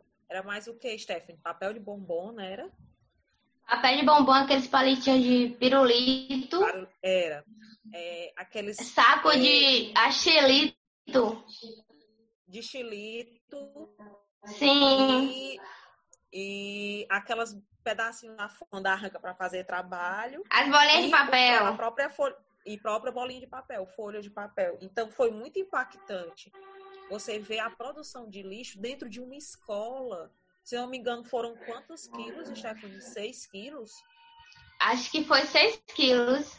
Isso em quanto aí. tempo? Um mês. Um mês. Olha aí, É o muito. Isso, isso, ó, Denise, a gente não recolheu dos tambores que ficam nas salas, dos cestos, a gente não recolheu. Só só chão das cadeiras. No chão e nas cadeiras. Tu imagina se a gente pesasse junto com o que tá dentro do cesto. Então, a produção era indiscriminada. Era Hoje, muita coisa. muito. Isso foi uma das coisas que fez com que, a- na época, a Mili, que era a coordenadora, que hoje é a atual diretora, ela pensasse quando eu levei esses números para ela.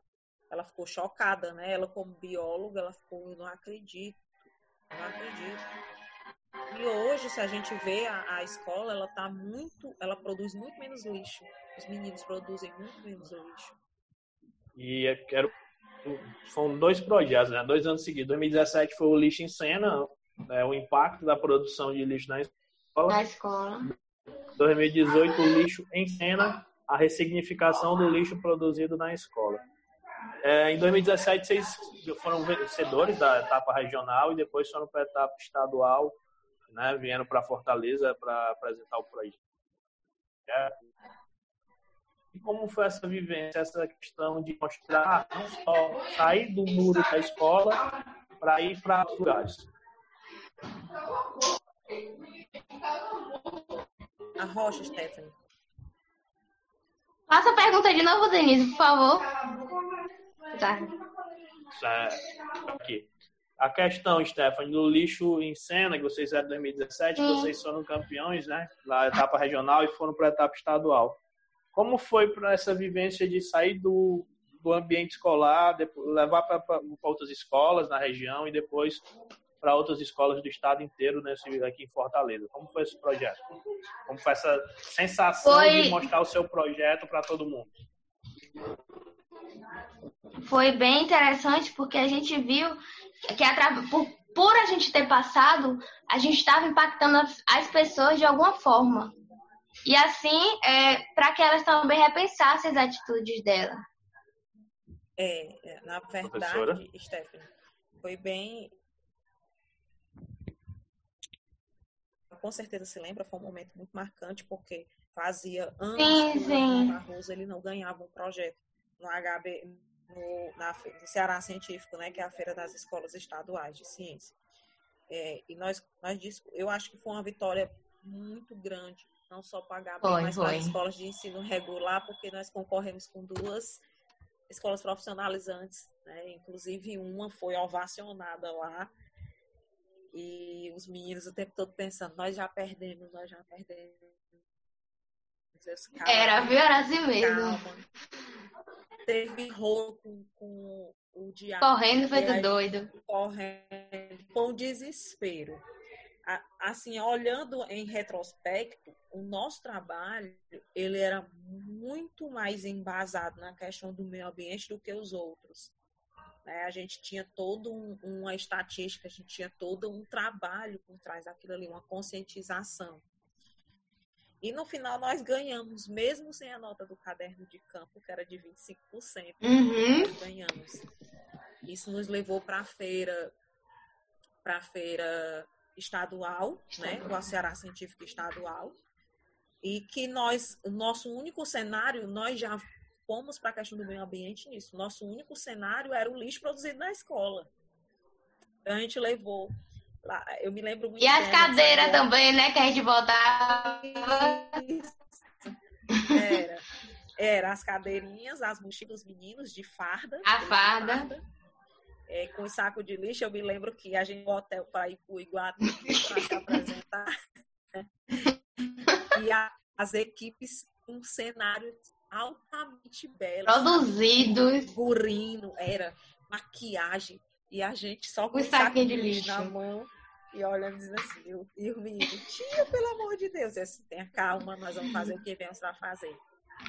E, gente, nós não ficamos em primeiro lugar, não ficamos, mas a nossa satisfação foi enorme. Dentro de 26 trabalhos, que eram 23 CREA, não me engano, e 3 CEFOR. É, nós ficamos em nono lugar. Nós desbancamos a campeã do ano passado, com equipes que tinham cenários belíssimos, enquanto só nós tínhamos os sacos de lixo e as cadeiras brancas disponibilizadas. cadeiras. Não era, Stephanie? Era, viu? Olhava, o povo olhava pra gente. Onde, onde é que esse povo vai? Vocês vão apresentar o quê? Aí a gente dizia, educação ambiental, artística e cultural. Aí o povo olhava assim pra gente. Eu, calma. Tudo desesperado. é, equipe formada por Marcelo Forte, é, Beatriz Zambotti, Stephanie Rafaela e. Emily Galdino, né? E esses meninos deram show, gente. Sério mesmo, eles conquistaram a plateia, todo mundo ficou olhando, riram com eles. E no final o resultado pra gente foi muito gratificante. Nós ficamos em nono lugar Não, lugar. por um projeto que nós fizemos assim com muita força de vontade, mas sem muito tipo certeza de que iria para frente. E desbancamos simplesmente a campeã do ano de 2016. Ela ficou em décimo segundo, nós ficamos na frente dela com um saquinho de lixo E as cadeiras. e os meninos vestindo a farda do HB, viu? Vestindo a farda do HB. Então, assim, eu acho que a- o maior reconhecimento foi a gente ter mostrado a nossa escola lá e mostrado o que nós fizemos. Né? As, os professores lá que estavam julgando, que era da UFC, eles gostaram muito, perguntaram, né? E, e deu certo, como foi isso? Eu conversei com alguns lá e eles disseram assim, parabéns pelo projeto. Foi muito bom, foi muito bom mesmo. Show, uma galera massa.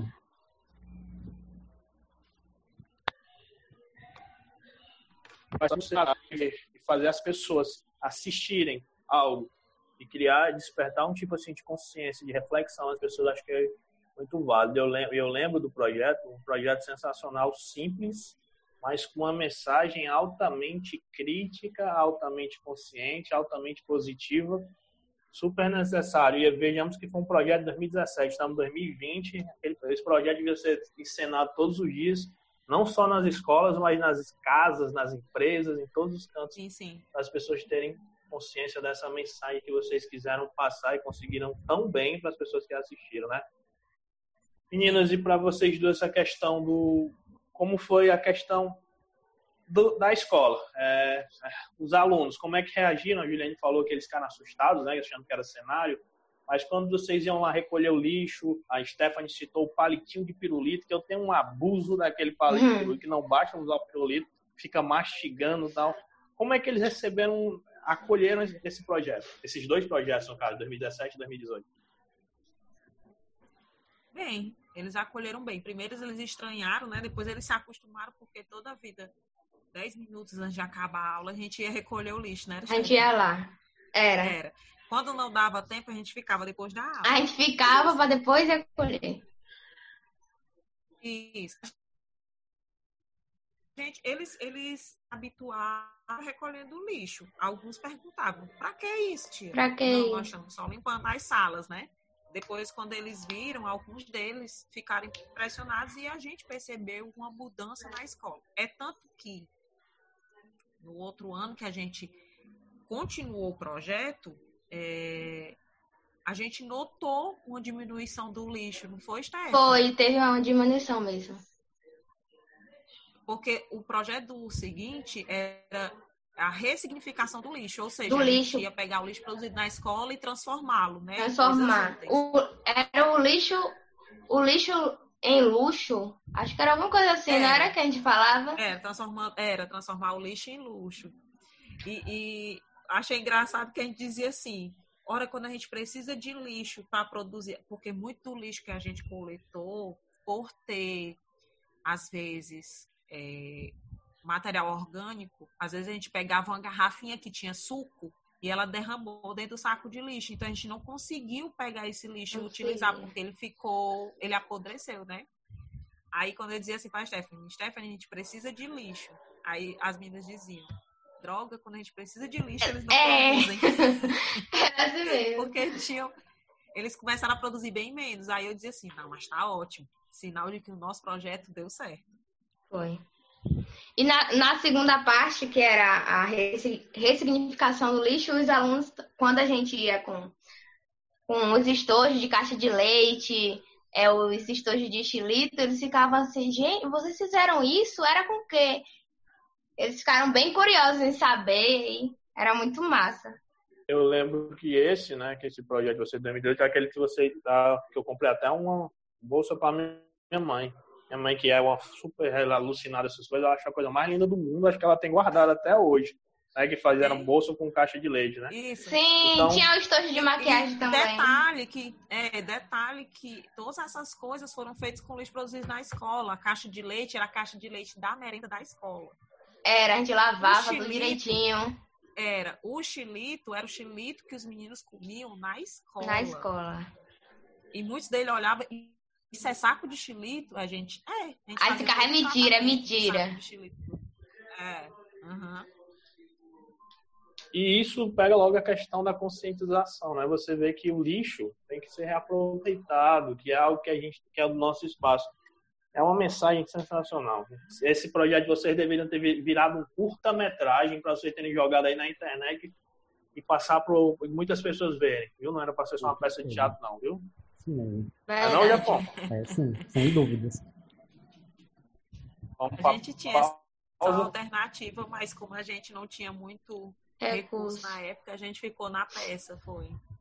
A ideia era fazer, né? Era, Stephanie? Um... Era, a gente ia fazer, acho que era na segunda, segunda parte, não era, Tia Ju? 2018? Sim. Então, a gente vê essa questão do, do lixo, né? Do lixo desse último projeto de 2018 de vocês, do lixo virado no luxo. E é algo que a gente tem que ter consciência que é a questão da coleta reciclável, que infelizmente, né? Muitas casas, muitos condomínios, muitos locais de trabalho não, não fazem isso. Como é que vocês duas veem essa questão da coleta reciclável, da importância dela, de como é que a pessoa pode fazer de uma maneira bem simples essa coleta né? Separando o lixo, como é que vocês veem isso aí? É, eu acho, eu acho, Denise, que isso é essencial, sabe? Aqui eu não, eu posso estar falando besteira nesse momento, mas aqui em Paracuru eu acredito que não tenha coleta seletiva. Na época que a gente fez a pesquisa, não tinha a coleta que separa o material, né? Até porque aqui nas casas as pessoas elas não separam, o lixo ele vai todo misturado, então não tem como eles fazerem a coleta seletiva. Nas escolas também a gente tem a coleta seletiva, tem os, os lixinhos lá coloridos, né? Com as cores de cada material, mas na hora da coleta se coleta tudo junto. Então, eu acho que é, é um principal ponto, porque se você coleta o lixo orgânico separado do vidro, do papel e do plástico, o que tiver, o que ali der para reciclar, para reaproveitar, para reutilizar, é feito de uma maneira mais eficiente, né? Então, eu acredito que a saída seja isso. Só que custa dinheiro, custa planejamento, né? Que eu acho que é um dos grandes impedimentos de hoje poder público fazer um negócio desse, porque demanda organização, tempo, projeto e dinheiro. Como Sem tudo no. Brasil, né? A questão que eu estava conversando, né, sobre a parte do lixo reciclável, da conscientização na separação do lixo, que algo pensa sobre isso, como é que tu pode falar, algo que você possa falar para despertar consciência nessas pessoas? Eu acho a questão da coleta seletiva algo muito reflexivo. eu estava é, lendo um artigo no qual falava assim, é, não adianta ter várias, vários baldinhos de colete seletivo, aqueles de reciclagem, e as pessoas não terem consciência de botar o seu material no lugar certo, ou então acabar juntando todos esses Moças, resíduos. meninas, relacionada à questão da conscientização, é, para encerrar o nosso assunto, a questão do lixo. Deixem uma mensagem para as pessoas, para despertar a consciência nessas pessoas, para causar né, nelas uma conscientização do, de tudo isso que a gente falou no programa, que é necessário para o nosso futuro. É, Eu acho que a gente vai. nossos Vai. atos, a gente ter consciência de que o meio ambiente é importante e é a partir deles que temos a nossa sobrevivência. Inclusive, eu estava vendo uma imagem que tinha uma árvore é, com as mãos para trás, com frutas, e um homem com uma serra. Então, acho que a gente tem que refletir bastante no que a natureza nos dá e no que a gente dá à natureza. Juliane. Oi. É, eu acho que cada um de nós deve repensar o seu jeito de tratar, de viver, de conviver com o meio ambiente, porque eu vou fazer até uma analogia com o nosso próprio corpo. É, será que a gente iria aguentar maltratar tanto uma coisa do que a gente depende, nosso corpo, né? É, nossa saúde. É a mesma coisa com o meio ambiente. A gente tá, a gente precisa do meio ambiente e a gente está o tempo todo, constantemente maltratando, destruindo, achando que é uma coisa que não tem fim. E sim, ele tem.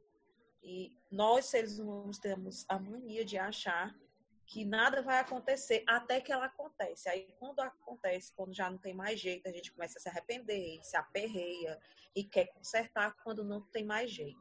Então, eu acho que a gente tem que fugir daquele ditado popular que diz que que não tem remédio, remediado está. Eu acho que a gente tem que prevenir, tem que se prevenir antes que aconteça o irremediável.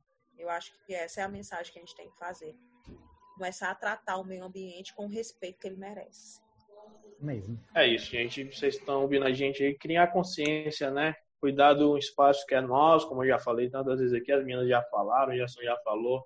É conscientização, porque a gente não tem que parar com essa história de se preocupar só com agora. A gente tem que deixar, saber o que vai deixar aí para o futuro, né? E vai deixar para as pessoas e, e parar de botar, apontar tanto dedo para os outros e ficar se omitindo. Que a pior coisa do mundo é alguém ser omisso. Então, cada um chamar a responsabilidade para si e cuidar do seu espaço, cuidar do espaço do outro.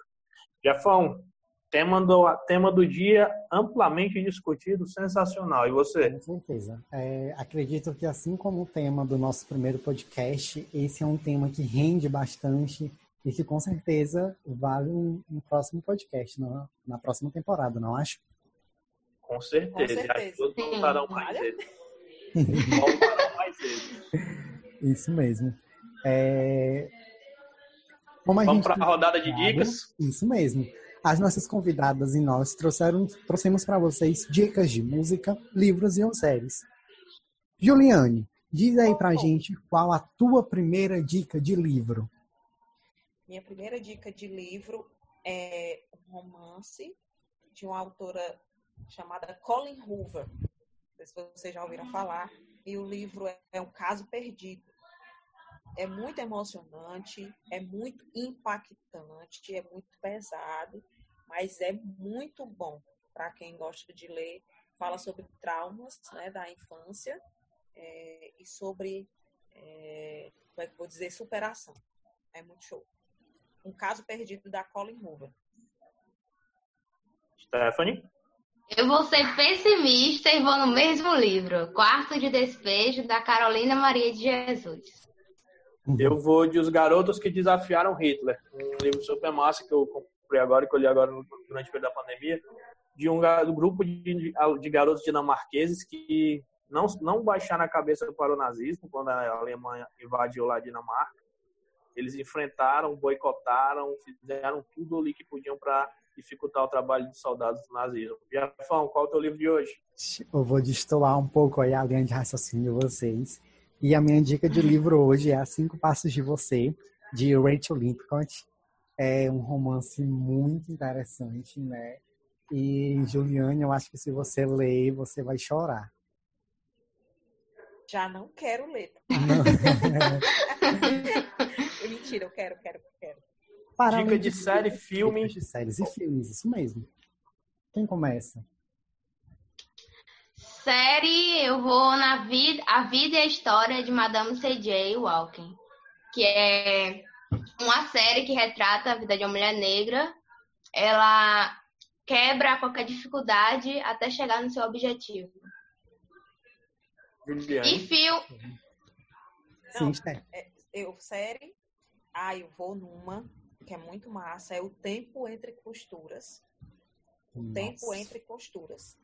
É, tem na Netflix, tá? É muito massa, é uma série de época, fala sobre a questão da Segunda Guerra Mundial, é um romance é, contando essa questão da Segunda Guerra Mundial, se eu não me engano. E é uma adaptação de um livro. A Netflix vem fazendo muito isso, adaptando obras de livros para a televisão e é muito massa, viu? É isso, super dicas. Eu vou de uma série chamada Olhos que Condenam, que também que tem na Netflix, que fala sobre um fato, fato real que aconteceu no final da década de 80, se eu não me engano, lá nos Estados Unidos, em que quatro, entre, aliás, em que cinco jovens negros foram condenados a um crime que não cometeu, que foi estupro e agressão de uma moça. Eles passaram vários anos aí marcados sobre algo que não fizeram. Foram inocentados duas décadas depois, quando o verdadeiro culpado apareceu. Jefão, tua dica? Bacana. A minha dica cinematográfica foge à série, é um filme, tá? É A Espera de um Milagre. É um filme muito interessante. Ele retrata ainda um período em que a pena de morte é, era muito comum e é um filme muito interessante porque o personagem principal, na verdade, ele leva a culpa por algo que ele não fez né? Eu recomendo bastante que vocês assistam. Também é um filme para chorar, viu? Com certeza. Meninas, dica de filme de vocês. Meu filme é O Pequeno Príncipe, que eu assisti recentemente. Traz uma pegada imag imaginária, traz uma pegada de perseverança, de amizade. Assistam. Show. É o Poço, da Netflix. Uma crítica, uma crítica social, viu? Muita gente. Mais um filme. Mais um filme? É. Eita, gente. São tantos filmes que a gente vê. Nossa. Eu vou indicar um filme também na mesma linha do, do livro em que eu indiquei, que é Se Eu Ficar. Tá? Se Eu Ficar é um filme baseado no primeiro livro que eu li, é, inclusive, tem toda uma história por trás. Aldenise, foi você que me deu esse livro quando viajamos para São Paulo. É um livro hum. que eu hum. carrego muito apreço por ele. E ele conta a história de uma garota que perdeu os pais em um acidente de carro e que ela vê se passar toda a história dela fora do corpo, porque ela está em coma. Né? Então é muito interessante, eu recomendo bastante se eu ficar. E eu vou, acho que o que eu vou indicar agora é unanimidade aí com vocês três também, que né, principalmente Juliane e Jefferson, que são professores, e a Stephanie, que vai se tornar professora futuramente, o filme Escritores da Liberdade, que é uma lenhada sensacional. Massa, já assisti. Vamos de música agora, Jafão? Vamos sim. A nossa primeira música representa uma mulher marcante, uma mulher preparada para a vida e, por que não, uma mulher apaixonada. Loving can hurt. Loving can hurt sometimes. But it's the only thing that I know. When it gets hard, you know it can get hard sometimes.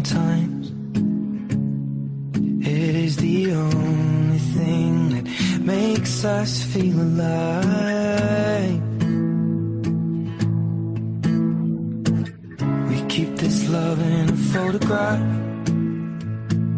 We made these memories for ourselves, where our eyes are never closing, hearts are never broken, and time's forever frozen still. So you can keep me inside the pocket of your ripped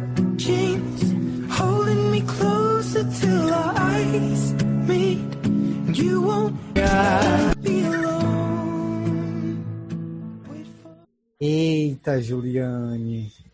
Juliane, por que essa música? Ah, eu gosto, eu amo o Ed Sheeran, né? Eu gosto muito dele. E assim, a letra dela é, é muito significativa para mim, porque ela fala que o amor recupera tudo, né? E que tem uma frase que eu gosto muito que ele diz que eu voltarei para casa. Me espere que eu voltarei para casa. Eu acho que não importa se é física, é, a casa, se a casa é física, se ela é emocional, importa que você vai voltar para sua casa. Se a sua casa é sua família, se a sua casa é você mesmo, se a sua casa são seus filhos, sua namorada, seu namorado, então volte para sua casa. Eu gosto muito de fotografar disso e também muito de questão de memórias, lembranças, né? Tudo que passa na vida da gente são fotografias, são memórias, lembranças. Maravilha. Vamos à nossa próxima dica musical. Sou a sombra da voz da matriarca da Roma Negra.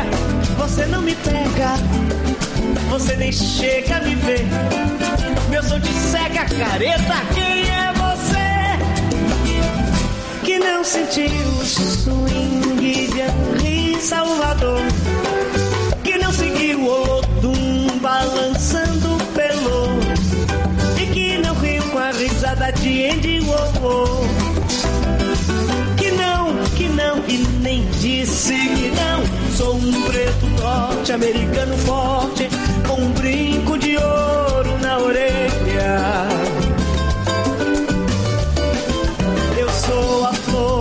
primeira música, mais velha, mais nova, espalhe seu corpo.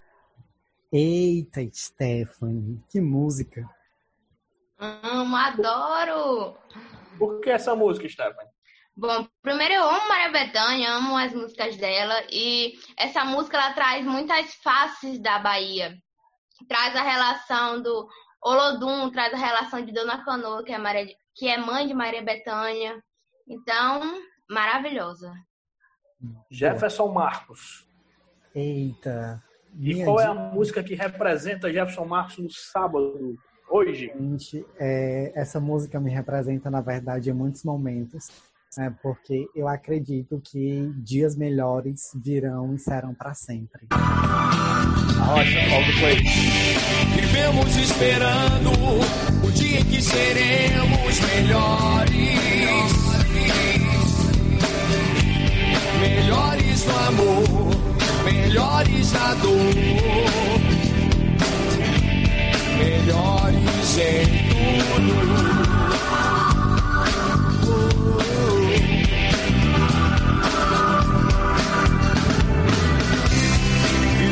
Esperando o dia em que seremos para sempre.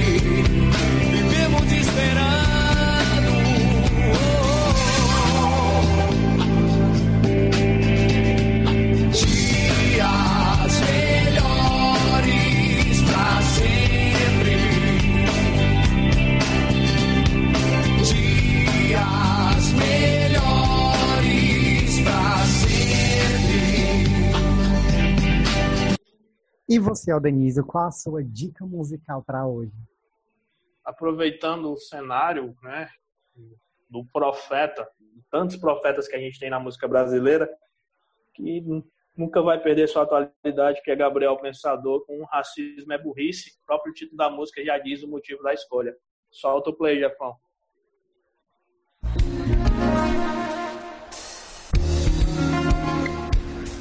Salve meus irmãos africanos e lusitanos do outro lado do oceano.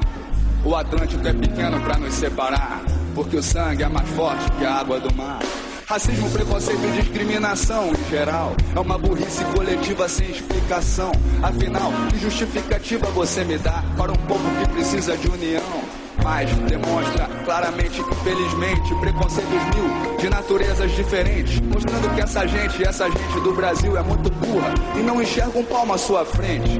Porque se fosse inteligente, esse povo já teria agido de forma mais consciente, eliminando da mente todo preconceito e não agindo com a burrice estampada no peito. A elite que devia dar um bom exemplo é a primeira a demonstrar esse tipo de sentimento num complexo de superioridade infantil, ou justificando um sistema de relação servil e o povão vai como um bundão na onda do racismo e da discriminação. Não tem a união e não vê a solução da questão que, por incrível que pareça, está em nossas mãos. Só precisamos de uma reformulação geral, uma espécie de lavagem cerebral.